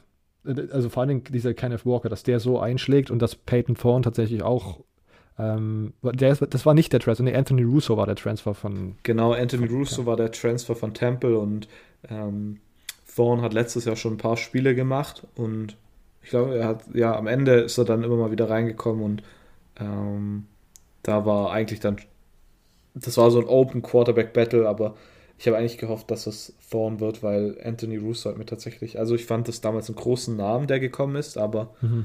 äh, ich fand es auch gut, dass Mel Tucker dann am Ende auf Peyton Thorn gesetzt hat und es hat sich offensichtlich gelohnt. Ja. Ähm, dann machen wir weiter mit den Fragen. Und zwar die letzte von Luis. Wer sind aktuell eure Top 3 Wide Receiver für den, für den NFL Draft 2022? fragt Luis absolut richtigen, die Experten an, an, allem sind, was den NFL-Draft angeht. Ähm, ich habe tatsächlich, glaube ich, keine Top 3, die ich jetzt einfach so off the top so einfach raushauen könnte. Aber ich habe tatsächlich ein paar Namen, die ich recht interessant finde. Ähm, Dante Demas Jr. von Maryland, der diese Saison einfach absolut abgeht. Äh, und Khalil Shakir, der auch die letzten ähm, beiden Jahre mir bei Boise State schon aufgefallen ist und Boise State ja so ein bisschen Schwierigkeiten hat, irgendwie dieses Jahr reinzukommen, ist aber gegen BYU ja das, äh, das Spiel gewonnen haben und da so einen kleinen Upset gelandet haben. Ähm, Khalil Shakir finde ich auch sehr, sehr interessant. Und die sind beide auf jeden Fall im Draft-eligible Alter. Ob ich jetzt sagen möchte, dass das meine Top 2 Receiver für den NFL-Draft sind, sicherlich nicht, weil da ja, ähm, wie die richtigen Draft-Experten ja wissen, noch mehr rein äh, rein spielt als äh, Production und äh, sondern ja auch immer so Measurables und wie auch immer. Äh, die die NFL-Tauglichkeit, die was nichts mit äh, der Qualität am College vielleicht zu tun hat. Aber das sind so zwei Namen, die mir jetzt direkt einfallen würden, die ich dieses Jahr tatsächlich ziemlich überraschend finde. Ja, also mir fallen da direkt natürlich die beiden Ohio State Wide Receiver ein. Chris Olave, Stimmt. Garrett Wilson. Okay. Ähm, Drake London, der Wide Receiver von USC, müsste, glaube ich, sogar aktuell der Receiving Leader sein im College Football. Ähm, dann äh, Traylon Burks von Arkansas ist noch ziemlich gut. Aber wie gesagt, das sind Wide Receiver, die mir am College gefallen, aber ich weiß dann nicht richtig, ob sie was für die NFL sind. Weil mein, das hat man ja relativ oft, dass oft dass Spieler am College gut sind und beim Draft werden sie irgendwie überhaupt nicht beachtet da ist tatsächlich äh, vielleicht nicht der richtige, sind wir vielleicht nicht die richtigen. Ich meine, der eine Purdue Wide Receiver, David Bell, glaube ich, ist auch noch relativ gut. Und äh, wer denn noch? Ähm, ja, es gibt auf jeden Fall noch ein paar. Also, ähm, ah ja, genau, von Texas Tech, dieser Eric Izukanma, Izukanma heißt der, glaube ich. Mhm. Der ist auch noch richtig stark. Aber ich weiß nicht, ob die für die NFL interessant sind. Also, ja, Okay. Ähm, das waren eure Fragen. Vielen Dank für alle Leute, die ihre Fragen eingeschickt haben. Es war wieder sehr viele spannende dabei. Ähm, wir fragen euch immer montags, äh, sonntags, wenn ich es vergesse, montags auf Instagram und Twitter nach euren Fragen, damit ihr so ein bisschen die Möglichkeit habt, hier den Inhalt der Episode mitzugestalten. Also checkt unsere beiden Kanäle auf, CFB Germany Podcast auf Instagram und at CFB Germany Pod auf Twitter. Ähm, auf Twitter gibt es einen Tweet, wo ihr darauf antworten könnt. Auf Instagram gibt es die Story oder falls ihr unter der Woche euch irgendwas einfällt oder das sozusagen nach Montag ist oder äh, ihr irgendwie die Story verpasst habt, dann könnt ihr uns auch immer eine PN schreiben auf beiden Social Networks. Ähm, dann sehen wir das und ähm, bauen das mit in die Episode ein. Bevor wir jetzt zu Lukas und seinen Group of Five Games of the Week kommen, ähm, schaue ich jetzt hier aufs German College Football. Silvio, hast du deine, dein Ballot zur Hand, um vielleicht zu schauen, welche Teams du höher und niedriger hast? Ja, habe ich. Starten wir von unten, von der 25. UTSA, 24 San Diego State, 23 Arkansas, 22 Texas AM, 21 Florida. Mhm. Ja, also ich habe äh, ich habe ähm, UTSA ein bisschen weiter hoch oben. Ich finde UTSA dieses Jahr sehr interessant, die überzeugen mich sehr. Ähm, ich habe, ähm, ja, aber ich habe mit dem kein Problem. Ich habe San Diego State auch höher an 21. Wie weit ist äh, bei BYU bei dir gerutscht nach der Niederlage äh, gegen Boise? 22. Okay, also ein bisschen niedriger. Ja. Ähm, denn BYU ist hier am GCF-Poll auf 20, SMU auf 19, NC State auf 18, Arizona State auf 17 und Wake Forest auf 16. Mhm. Dazu irgendwelche Anmerkungen? Ja, ich habe NC State deutlich tiefer. Ich habe NC State nur an 24. Okay. Ich weiß aber nicht richtig, warum. Vielleicht hab, bin ich einfach noch so ein bisschen von den letzten Jahren bei NC State, wo ich nicht so positiv ding und deshalb so ein bisschen negativ eingestellt bin. Aber ja, und UTSA habe ich an 18, also die sind Ah. bei mir deutlich höher. Ähm, machen wir weiter mit Notre Dame auf 15, 14 Ole Miss, 13 Oklahoma State, 12 äh, Coastal äh, und 11 Oregon. Ich habe tatsächlich Texas AM da drin, in, an Nummer 15, was ein bisschen wahrscheinlich kontrovers ist, zu hoch, direkt Mhm. nach äh, von Unranked, aber ich dachte einfach, wenn du gegen das Nummer 1 Team schlägst und dann dachte ich, habe ich sie vielleicht ein bisschen zu hoch gesetzt. Ähm, ja. Äh, wo hast du Coastal? Äh, Coastal? Ja. Coastal habe ich an äh, 13, glaube ich. Ja. Also 12 Nee, es stimmt gar nicht. Ich habe es sogar an 14 nur. Okay, ja. Ich glaube, das 12. war auch äh, vor allem Schedule-bedingt. Deswegen, Ah, also. Ja. Also, ähm, um da nochmal drauf zurückzukommen, 12 im GCF, 14 bei Silvio. Ist jetzt nicht super weit von der Big Ten, äh, von den Top 10 en entfernt.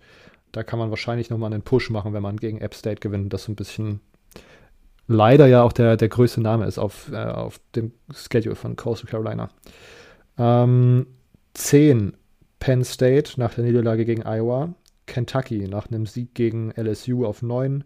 Ohio State 8. 7 Michigan State, 6 Michigan. Ich habe tatsächlich Michigan State ein bisschen höher. Ich habe es an 6. Äh, ich glaube, ein Platzunterschied. Aber ich dachte, einmal muss ich das ja auch ein bisschen hochsetzen. Kentucky habe ich dann nur auf 7. Und Alabama habe ich all the way down bei Nummer 8 tatsächlich. Wo hast Und du Mich- Michigan? Michigan habe ich an 9. Ich weiß, ich muss, vielleicht da ist aber auch vielleicht ein bisschen zu. Äh, da hatte ich vielleicht meine Fanbrille ein bisschen zu hart auf, als ich das Ranking gemacht habe. Ähm, Alabama rutscht im GCF-Poll von letzter Woche von 1 jetzt auf Nummer 5.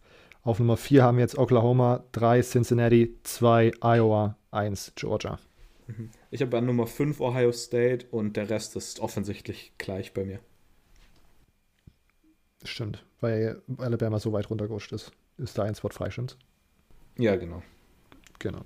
Okay. Ähm, der German College Football Poll, den findet ihr auf German College Football underscore Poll auf Instagram und German underscore Poll auf Twitter, glaube ich. Ähm, aber auch da sollte man den relativ einfach finden. Ähm, jetzt kommen wir zu Lukas und seinen Group of Five Games of the Week. Okay, wir begrüßen Lukas zurück bei uns im Podcast. Hallo Lukas. Hallihallo. Lukas hat wie immer seine beiden Mighty Five Games of the Week mit äh, am Start. Wir starten mit einem ACC, äh, AAC Matchup, was es in sich hat. Da war natürlich der Versprecher drin. Ähm, UCF gegen Cincinnati, einer der letzten beiden Stolpersteine vielleicht für Cincinnati, wenn sie ungeschlagen gehen wollen und ihre Playoff-Ambitionen wahr werden lassen wollen. Lukas, schieß los. Ja, ähm, schockierend fand ich eigentlich nach dem letzten Wochenende. Cincinnati schlägt Freitag schon Temple mit 52 zu 3 und Luke Fickel stellt sich vor die Kamera, beziehungsweise ist danach im Interview und sagt, naja, das wäre jetzt das erste Spiel gewesen, wo sie mal wirklich konsequent durchgezogen haben. Äh, das sollte eine Warnung für alle Teams in diesem Land sein. Ich meine, mittlerweile haben sie es ja auch gedankt bekommen äh, und man ist wirklich weit oben im AP-Poll sogar auf Rang 3, also nach der Niederlage von Alabama und mit allem drum und dran ist es einfach nur noch gerechtfertigt und halten wir mal fest, wir sind, sie sind aktuell in der AAC nur Dritter, äh, liegt aber einfach nur daran, dass sie erst ein Spiel in Conference gespielt haben und äh, deswegen noch nicht so viel gespielt haben und ja, UCF ich glaube, wir hatten am Anfang der Saison oder davor schon mal in der Preview irgendwo mal drüber gesprochen gehabt, dass das eines der Spiele sein wird, wo sich die Saison von den Cincinnati Bearcats entscheidet. Und ich glaube, es ist immer noch ein Topspiel. Aber ja, UCF hat halt leider das große Pech gehabt, dass sich Dylan Gabriel verletzt hat. Und damit geht denen natürlich ganz schön viel, viel flöten. Das muss man einfach so sagen. Nichtsdestotrotz fange ich mal mit den Knights an. Und Mike Keeney macht bis jetzt keinen schlechten Job. Also das, das, das darf man auch irgendwo nicht vergessen. Der kommt rein als junger Quarterback und muss hier für Dylan Gabriel übernehmen, der, ja, wenn er sich nicht verletzt hätte, wahrscheinlich einer der Heisman-Favoriten gewesen wäre. Gerade so wie die ganzen QBs in diesem Jahr performen, wäre das auf jeden Fall möglich gewesen. Und macht trotzdem einen soliden Job, bringt 63% seiner Pässe an, 427 120 Yards, drei Touchdowns, zwei Interceptions, klar. Da werden auch noch Fehler gemacht. Aber die äh, UCF Knights haben jetzt trotzdem nicht schlecht gespielt. Also man hatte nur Niederlagen gegen Navy, die immer unschön zu spielen sind, und gegen Louisville. Natürlich fehlt einem so ein bisschen diese Dylan Gabriel Magic. Das hat man auch so ein bisschen an der Punkteausbeute gemerkt. Aber sie könnten die Cincinnati Bearcats trotzdem vor leichte Probleme stellen. Also ähm, gerade mit ihren Receivern, die immer noch unfassbar stark sind. Ryan O'Keefe, der letztes Jahr so seine Breakout-Season hatte. Du hast noch Brandon Johnson, einen Wide Receiver, der auch schon über 200 Yards hat. Und da noch, dazu noch Jalen Robinson, der ehemalige Oklahoma-Transfer, also der letztes Jahr sein erstes Jahr Spielberechtigung hatte, der mir da schon unfassbar gut gefallen hat. Da sind ja vor der Saison zwei Spieler weggebrochen und ich fand Jalen Robinson eigentlich immer am besten von diesen drei, die da ähm, rumgespielt haben. Und ja, das ist immer noch eine brutal starke Offense. Halten wir das mal bitte genauso fest. Die Knights haben eher Probleme auf der defensiven Seite. Da sind sie leider nur 120. im ganzen College Football. Und jetzt trifft man dummerweise, und das müssen wir leider so sagen, ja, auf eine geölte Maschine, was offensiven Football in der AAC angeht, weil diese Offense mit Desmond Ritter, der dieses Jahr, ich finde es nach, nach ein, zwei Startschwierigkeiten noch mal einen Schritt gemacht hat in der ganzen Saison. Also gerade was seine äh, was sein Passing und auch sein Rushing angeht, finde ich, ist der einfach stark. Hat dieses Jahr schon wieder 1300 Yards in fünf Spielen auf dem Konto, 12 Touchdowns, zwei Interceptions. Du hast da aber unter anderem gegen Notre Dame gespielt äh, und gegen die äh, Indiana Hoosiers. Also zwei Top Defenses auch von der äh, von Power 5 Teams, das darf man einfach nicht vergessen und trotzdem haben sie ihre ihre offensiven Waffen zum äh, Laufen gebracht und es liegt an Jerome Ford. Sagen wir es mal bitte ganz genau so. Jerome Ford über 500 Yards schon, schon acht Rushing Touchdowns. Das ist nach dem Abgang von Garrett Dokes im letzten Jahr der Motor der Offense. Der hat sich dazu entwickelt und ja, dann haben sie auch noch ein paar ganz gute Wide Receiver ich denke, Alec Pierce ist hier zu nennen und äh, ja, Insgesamt haben sie sechs Wide Receiver mit über 100 Yards, also auch hier wieder ausgewogen, die sind schlecht ausrechenbar. Und dazu noch die ganzen defensiven Playmaker, Kobe Bryant und äh, Ahmed Gardner, ja, zwei Top-Spieler, die werden im nächsten Draft auch relativ hoch gehen, gerade Ahmed Gardner, glaube ich, könnte als einer der Cornerbacks gehen, die relativ früh mh, mm, vom Draftboard gehen. Und ja, der Spread, äh, wir haben ja eben schon mal kurz drüber gesprochen, der ist klar auf der Cincinnati-Seite. Also das ist schon hart. Minus 20,5 als Spread. Ihr hattet, glaube ich, 19,5 bei ESPN. Ah, das ist schon hart. Und es tut mir leid, da sagen zu müssen, UCF, äh, ich traue es euch leider nicht zu, dieses Cincinnati in diesem Jahr zu schlagen. Ähm, am Ende werden sie wahrscheinlich den Spread covern, aber ja, ich glaube, minus 15 wäre gerechtfertigt gewesen, weil dafür UCF einfach trotzdem noch zu viele Möglichkeiten hat, offensiv Punkte zu machen. Aber der Sieg wird an Cincinnati gehen und damit werden sie sich weiter nach vorne schieben. Und du hast es als Trap Game schon genannt. Ich glaube, das Trap Game in nächster Zeit wird das Spiel bei SMU werden und alles andere, ja, wäre schon eine große Überraschung und eine große Enttäuschung, wenn sie das verlieren würden. Ja, das kann man, glaube ich, so unterschreiben. Ähm, auch, ja, ich, keine Ahnung, ich hatte auch diese 19,5, fand ich auch ziemlich überraschend, vor allen Dingen, weil UCF ja mit 3-2 jetzt zwar zwei Niederlagen hat, aber wie du erwähnt hast, sind das jetzt keine, ich würde sagen, schlechten Niederlagen so. Ähm, auf der anderen Seite mit Backup-Quarterback, der sich so okay schlägt, okay, ganz gut schlägt, äh, gegen diese Cincinnati Defense ist halt, ich weiß nicht, also im Worst-Case-Szenario, ich gehe auch mit Cincinnati und den 19,5 Punkten ähm, bei ESPN, aber äh, ich kann mir da auch ein Szenario denken, wo dann auf einmal nur so, keine Ahnung, 10 Punkte dran rumkommen und die, und die äh, Cincinnati Defense halt einfach komplett abgeht, weil du, wie gesagt hast, die mittlerweile so ein bisschen ihren Lauf gefunden haben. Desmond Ritter einfach immer besser und besser wurde. Ich habe das Notre Dame-Spiel noch gesehen, wo er mir anfangs wieder ein bisschen zu sehr an 2020 erinnert hat, aber wo dann, äh, wo es dann in die Nut-Crunching-Phase ging, wo es dann darum ging, wirklich den Sack zuzumachen gegen Notre Dame, da war er absolut locked in und auf einem absolut Top-Niveau. Und jetzt die letzte Woche gegen Troy einfach so zu dominieren, ähm, ich nehme die 19,5, aber habe im Hinterkopf, dass, wenn es schief läuft, ich, äh, ja, dass, dass, dass, man da, dass ich mir auch vorstellen kann, dass Cincinnati einfach bis, keine Ahnung, drei Touchdowns Abstand gewinnen könnte, wenn das Worst-Case-Szenario eintreten würde. ähm, machen wir weiter und gehen zu einer anderen Conference, eher im Westen des, der USA located. Äh, wir gehen zu Fresno und Wyoming, zwei guten Mountain West Teams. Äh, Lukas, was geht bei dem Spiel? Äh, ich habe es vor allem wegen Fresno ausgewählt. Also wir haben ja aktuell die Nummer 14 Offense im ganzen Land und wer steht für offensiven Football bei den Fresno State Bulldogs? Genau, es ist Jake Hayner. Jake Hayner ist Bock, Bock stark diese Saison. Das kann man gar nicht anders sagen. Ich hatte eben bei äh, Desmond Ritter gesagt, 1300 Yards, das ist eine solide Sache. Jake Hayner hat einfach fast das fast 1000 Yards mehr schon Passing auf dem Konto wie, äh, wie Desmond Ritter.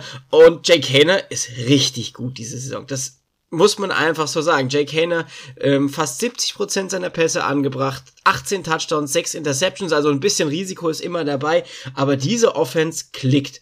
Und diese Offense hat einen Wide Receiver namens Jalen Groper und einen Wide Receiver namens Josh Kelly. Und das sind die Hauptanspielstation und die sollten den Wyoming Cowboys definitiv Probleme bereiten. Wyoming, ähm, ja, steht in meinem Kopf auch abgespeichert immer irgendwie für soliden defensiven Football.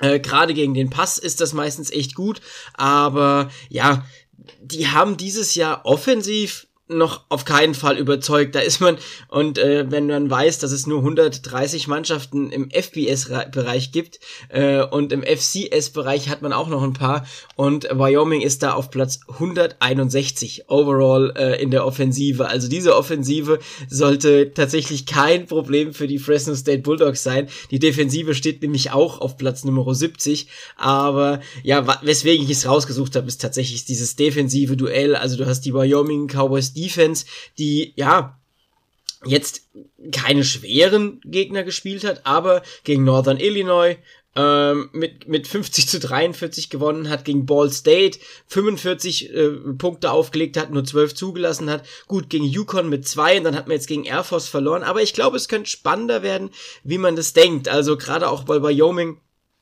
ja traditionell äh, gute Runningbacks hat. Xavier Walladay und Titus Sven ähm, haben schon über 600 Yards gemeinsam aufs Konto gebracht. Äh, Wide Receiver technisch würde ich hier jetzt wahrscheinlich äh, Isaiah Nayer erwähnen. Der hat auch schon äh, knapp 300 Yards und vier Touchdowns, aber auch wieder Xavier Walladay spielt auch gut als ähm, Receiving Running Back. Da hat er auch schon ein paar Yards aufs ähm, aufs Scoreboard gebracht. Also der hat combined schon fast äh, 580 Yards, die er für die Cowboys äh, aufgelegt hat. Und ja, das sollte Sean Chambers helfen gegen eine Fresno State Defense, die aber trotzdem wahrscheinlich die Überhand hier haben sollte. Und ich bin einfach total gespannt, inwieweit Jake Hayner hier äh, ja wieder performen kann. Äh, und wenn man sich das so anguckt, äh, in der Mountain West stehen sie tatsächlich gar nicht so gut da in der Mountain West West. Da sind sie bedingt dadurch, dass sie einen 1-1 Record in der äh, in der Mountain West haben, nur auf dem vorletzten Platz hinter dem legendären hinter den legendären University of Nevada Las Vegas. Äh, äh, ja, wir, wir wissen, wer da spielt, ne? Also mhm. Tate Mattels Uni. Quarterback aller Zeiten. Richtig, äh, der Ehrenquarterback des äh, CFB Germany Podcasts. Und äh, witzigerweise echt nur äh, nur vorletzter in der Division, aber da ist ja noch alles drin. Und ähm, ja, ich habe es mir ausgesucht, das Spiel, einfach weil ich gespannt bin, wie sich Wyoming gegen eine der Top Passing Offenses schlägt, vor allem weil sie halt gerade gegen den Pass noch wirklich solide sind und ich denen hier zutraue, dass sie da durchaus ähm, was reißen könnten. Das Spiel ist noch at Wyoming, das darf man auch nicht vergessen. Also die Luft ist da ja doch nochmal ein bisschen dünner wie in Fresno vielleicht. Und ähm, ja, das kann schon das eine oder andere Problemchen bedeuten. Und der Spread sagt's auch, Wyoming plus 3,5 Punkte nur. Also die, auch die Buchmacher sehen das Spiel lange nicht so deutlich, wie man das jetzt vielleicht meinen könnte, wenn man sagt, die Nummer 14 Offense im ganzen Land gegen die Nummer 169 Offense im ganzen Land. Ich bin gespannt auf deinen Pick, Lukas. Ich finde es auch äh, interessant, dass die Spread so gering ist, weil mir doch es so vorkommt, als ob Fresno das wirklich rundere dass das vollkommenere Team ist mit einer starken Defense und einer sehr, sehr starken äh, Offense. Aber wahrscheinlich spielt der Heimvorteil tatsächlich da eine kleine Rolle. Ich bin trotzdem bei, ich glaube, ich lande trotzdem bei minus 3,5 ähm, für Fresno. Ja, muss ich auch sagen. Ich glaube tatsächlich auch, dass Fresno hier den Sieg holen wird. Ähm, aber ja, es könnte spannend werden. Ich bin tatsächlich mal gespannt, wie das ausgeht, einfach weil äh, ich auf Jake Hayner gespannt bin. Ich glaube, der spielt sich gerade auch, müsste Senior schon sein, gell? Der spielt sich auch mhm. gerade in dem ein oder anderen äh, Scouting-Book, äh, was Draft-Geschichten angeht, weiter nach oben, gerade weil so viele äh, der Top-Quarterback-Prospects, die wir eigentlich vor der Saison erwartet hatten, wackeln. Und da, ja, da kann so eine, so eine Performance in der Mountain West durchaus Begehrlichkeiten wecken. Ich glaube, damals war es ja äh, Jordan Love, der bei Utah State gespielt hat und dann in der ersten Runde gepickt worden ist. Und ich glaube, in diesem Jahr werden wir am Ende der Saison vielleicht über den einen oder anderen Namen sprechen, der hochgehen könnte, wo wir am Anfang der Saison noch nicht so drüber nachgedacht haben. Und Jack Hayner ist einer von denen. Genau, es gibt ja noch ein paar andere, mindestens einen anderen noch aus der Mountain West, der vielleicht auch Begehrlichkeiten bei dem einen oder anderen NFL-Team äh, sorgen würde. Äh, starke, starke Begehrlichkeiten. Ähm, okay, Lukas, vielen Dank, dass du wieder am Start warst und vielen Dank für deine Expertise für die beiden Games. Bitte, bitte. Wie immer findet ihr alle Links zu Lukas äh, in der Episodenbeschreibung und wir machen jetzt weiter mit unserem Pick'em.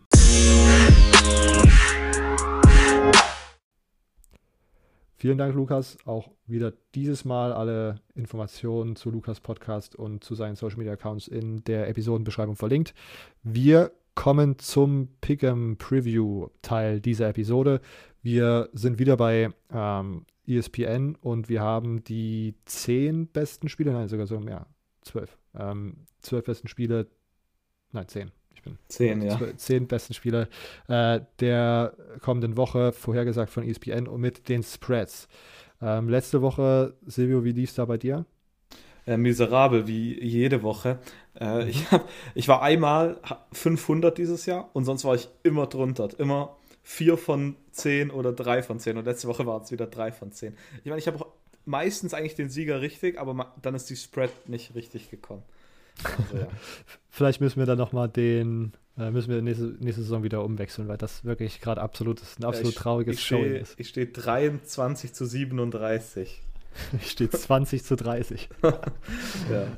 So stand Aber ich letzte Woche noch, genau, weil jetzt bin ich 3-7 gegangen. 23, 37. Ah, ich bin letzte Woche 5-5 gegangen, also. Not immerhin. bad. Dafür habe ich einen Tippschein gewonnen. Richtig. Ich mal wieder. Ich äh, ich habe dem Wetten diese Saison erstmal abgesagt, weil ich das Gefühl habe, dass da ich so wenig äh, College Football bisher gesehen habe, ich das Gefühl habe, dass ich noch schneller mein Geld verlieren würde mhm. als sonst schon. Und äh, habe aber ein spezielles Spiel, auf das ich warte, was ähm, ich glaube Anfang Dezember stattfindet, wo ich eine größere Wette auf ein, äh, auf ein bestimmtes Teil setzen werde. Florida, Georgia plus 19,5 Florida. Es wird, ich, ich weiß, na gut, ich, ich will es jetzt nicht sagen, weil ich sonst jinx, aber es wird das Army-Navy Game Under, was, ah. glaube ich, die letzten 40 Jahre oder so gekommen ist. Ja, da wird wahrscheinlich eine 1,0er Quote sein, 1,09. Bei den Over-Unders ist ja immer die. Ah, stimmt, ja, stimmt, ja. Äh, okay, äh, jetzt, damit habe ich es gejinxt. Jetzt muss ich überlegen, ob das wirklich so ein großer Geldbetrag werden sollte, äh, den ich da setze, aber okay. Ähm, das erste Spiel, samstags 18 Uhr, UCF Cincinnati. Wir haben drüber gesprochen. UCF 3-2. Die letzten Jahre so gut, aber irgendwie diese Saison nicht so richtig reingekommen mit, mit Gas Malzahn. Silvio, was sagt dein Bauchgefühl? Ich, also bei dem Spiel würde ich tatsächlich mit die Spread nehmen und UCF nehmen. 19,5.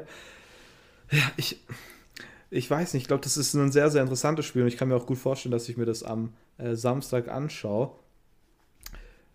Ich, weiß nicht, ich glaube, dass es immer noch so ein Stolpersteinspiel bei Cincinnati geben wird, dass sie nicht unbedingt verlieren, aber das knapper wird, als man es denkt.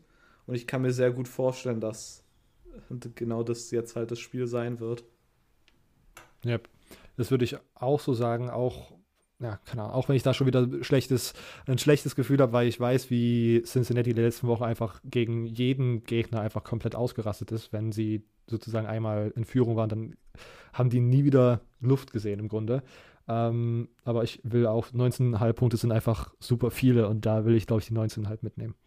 Ähm, Big 12 Spiel Oklahoma State gegen Texas.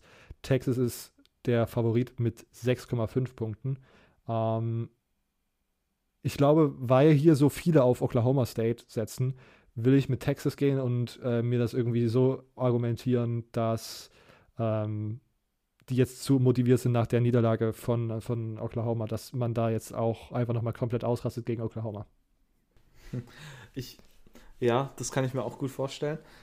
Ich mag beide Teams nicht. Oklahoma State, nachdem sie mir in der Saison das eine versaut haben. Aber 6,5, ein Touchdown. Ich glaube, Oklahoma State kann, selbst wenn sie verlieren sollten, äh, das innerhalb von dem Rahmen halten, ähm, von dem einen Touchdown. Deshalb gehe ich mit Oklahoma State hier. Florida gegen LSU, du darfst als erstes. 9,5 Punkte ist Florida der Favorit. Ich, LSU enttäuscht ja dieses Jahr sowas von. Das ist ja wirklich abgefahren traurig. Ähm. ich weiß nicht. Äh, Derek Stingley ist jetzt weg. Die Quarterback-Position funktioniert offensichtlich nicht. Ich gehe mit Florida. Ja, äh, ich gehe auch mit Florida und ich aus weiß, juristischen ist, Gründen. Natürlich. Aus, aus juristischen Gründen, aber auch weil ich langsam sogar das Gefühl habe, dass Ed Ogerons Seed ein bisschen hot werden könnte, weil uh, das wirklich okay, ja. so dysfunktional für mich irgendwie aussieht diese Saison, dass mhm. das vielleicht nicht länger tragbar ist und wenn man so ein richtiges, so ein richtiges Clapping von, äh, von Florida bekommt, könnte das vielleicht sogar ein Anlass sein. Äh, ja, ich weiß nicht. Ich will, ich will jetzt hier nicht keine Hot Takes raushauen, aber ich weiß nicht. So eine richtig kranke Niederlage von Florida wäre schon hart. Ähm, wir bleiben in der SEC. Weiterhin, äh, nee, das 21.30 Uhr CBS-Spiel Kentucky gegen Georgia. Kentucky 6-0 überraschend guter Start. Def äh, Offense funktioniert, Defense hält absolut dicht und spielt auf einem sehr, sehr hohen Level. Letzte Woche hat man gegen LSU gewonnen. Ähm, jetzt ist man 23,5 Punkte Underdog. Ähm, ich nehme auch hier die Punkte mit und es macht mir schon wieder ein bisschen Bauchschmerzen, dass hier man sieht äh, beim ESPN-Tippspiel, wie viele Leute auf die Spread setzen und 69 Prozent der Leute, die das predikten, äh, sind auch mit den 23,5 Punkten. Aber ja, ich, ich, meine einfache Argumentation ist, offensiv oder defensiv sind beide einfach so gut, dass es nicht so viele Punkte geben könnte. Äh, und das sind dann 23,5 einfach ähm, 23,5 einfach viele Punkte, die man so mitnehmen kann. Auf der anderen Seite könnte ich mir auch gut vorstellen, dass und ich habe letzte Episode über Georgias Defense geschwärmt, wie mächtig und wie äh, unglaublich elitär gut die Defense dieses Jahr ist.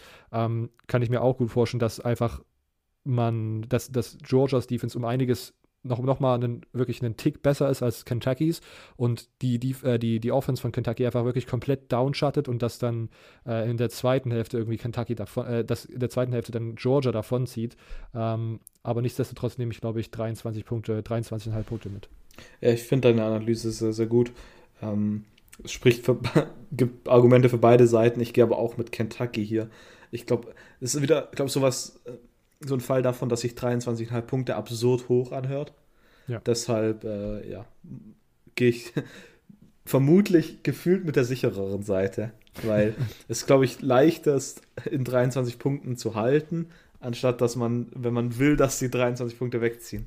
Jetzt, glaube das kriegen meine Nerven nicht, nicht gebacken. ähm, weiter geht's jetzt in der Big Ten um 21.30 Uhr in ein Spiel, was sogar im ESPN-Player sein sollte. Iowa gegen Purdue. Ähm, Purdue ist 3-2 und der 11,5 Punkte Underdog. Ähm, ich weiß, ja, du darfst als erstes, Sergio. Ähm, ich gehe tatsächlich mit Iowa. Ich finde aber auch hier die 11,5 sind hoch. Also, da, ich glaube hier einfach, meine Denkensweise hier ist, dass die Defense von Iowa einfach so gut ist, dass sie die Offense von Purdue regelmäßig stoppen können und dann die Offense genug Punkte machen kann.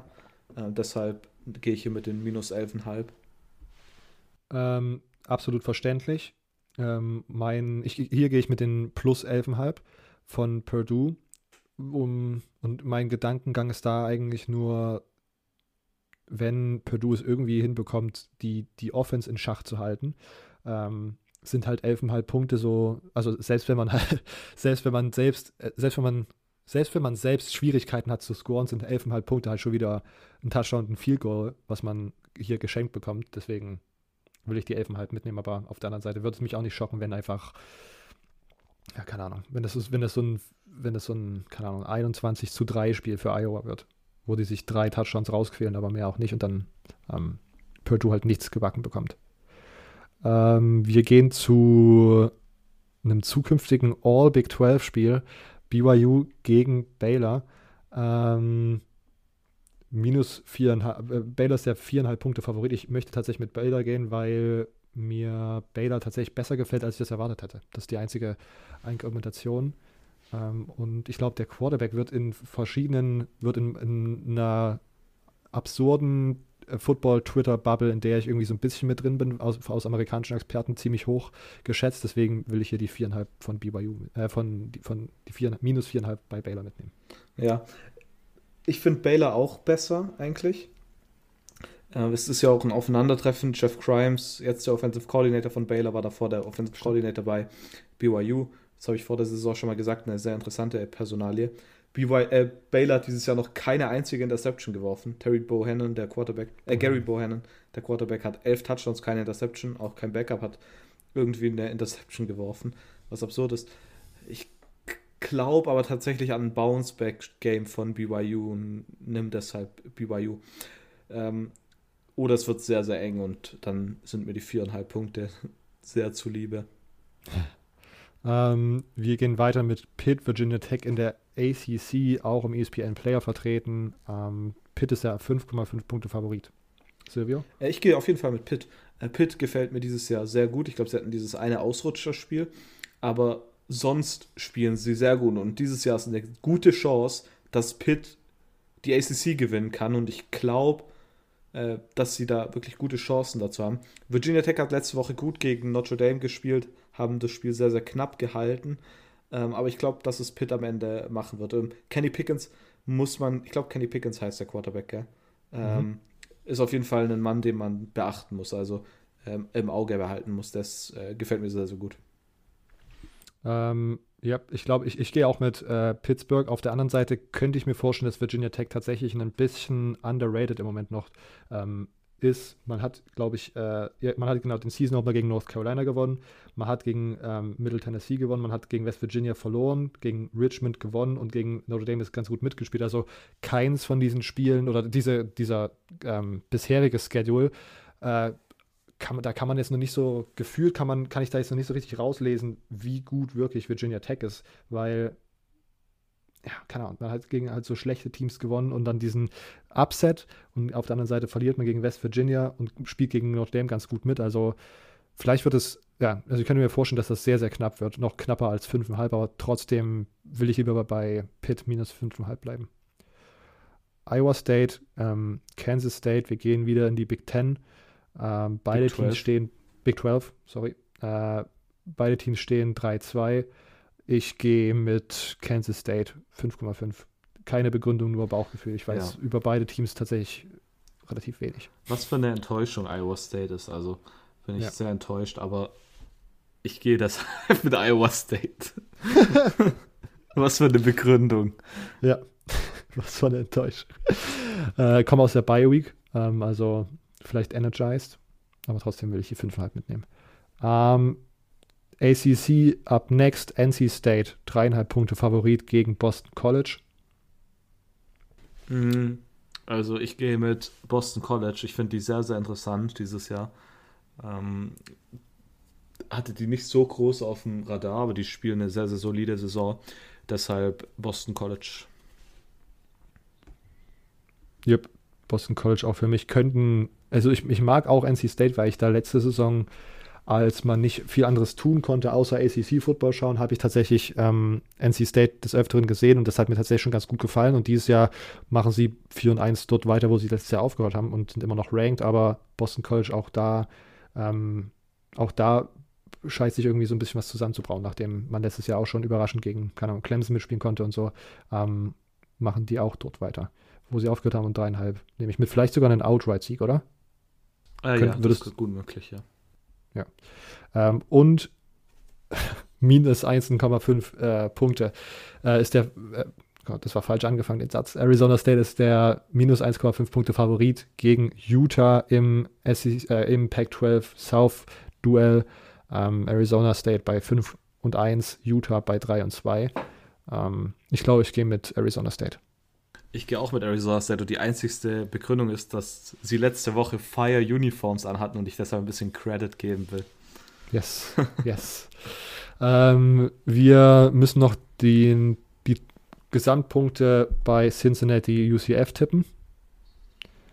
Mm, also das Over-Under vielleicht als kleiner Hinweis liegt bei 58, was für mich ein bisschen niedrig tatsächlich ist. Okay. Ich glaube, der Hauptgrund ist einfach daran, dass Temple letztes Mal keine Punkte gemacht oder drei Punkte gemacht hat. Ähm, ich gehe mit Over und ich gehe mit 60 Punkten. Okay. Ich gehe mit Over und ich gehe auch mit 65 Punkten. Ich gehe nicht mit, auch mit 65 Punkten, sondern mit 65 Punkten. ähm, okay, das war unser Pick'em. Auch das abgehakt. Vielen Dank, dass ihr zugehört habt. Silvio, noch irgendwelche Anmerkungen oder rappen wir ab? Nö, alles gut. Wir rappen ab. Vielen Dank, dass ihr zugehört habt. Ihr hört uns nächste Woche Mittwoch wieder. Bis dahin könnt ihr uns folgen auf Twitter at CFBGermanyPod oder auf Instagram CFBGermanyPodcast. Ihr könnt uns supporten. Alle Infos dazu findet ihr auf unserer Website cfbgermanypodcast.home.blog.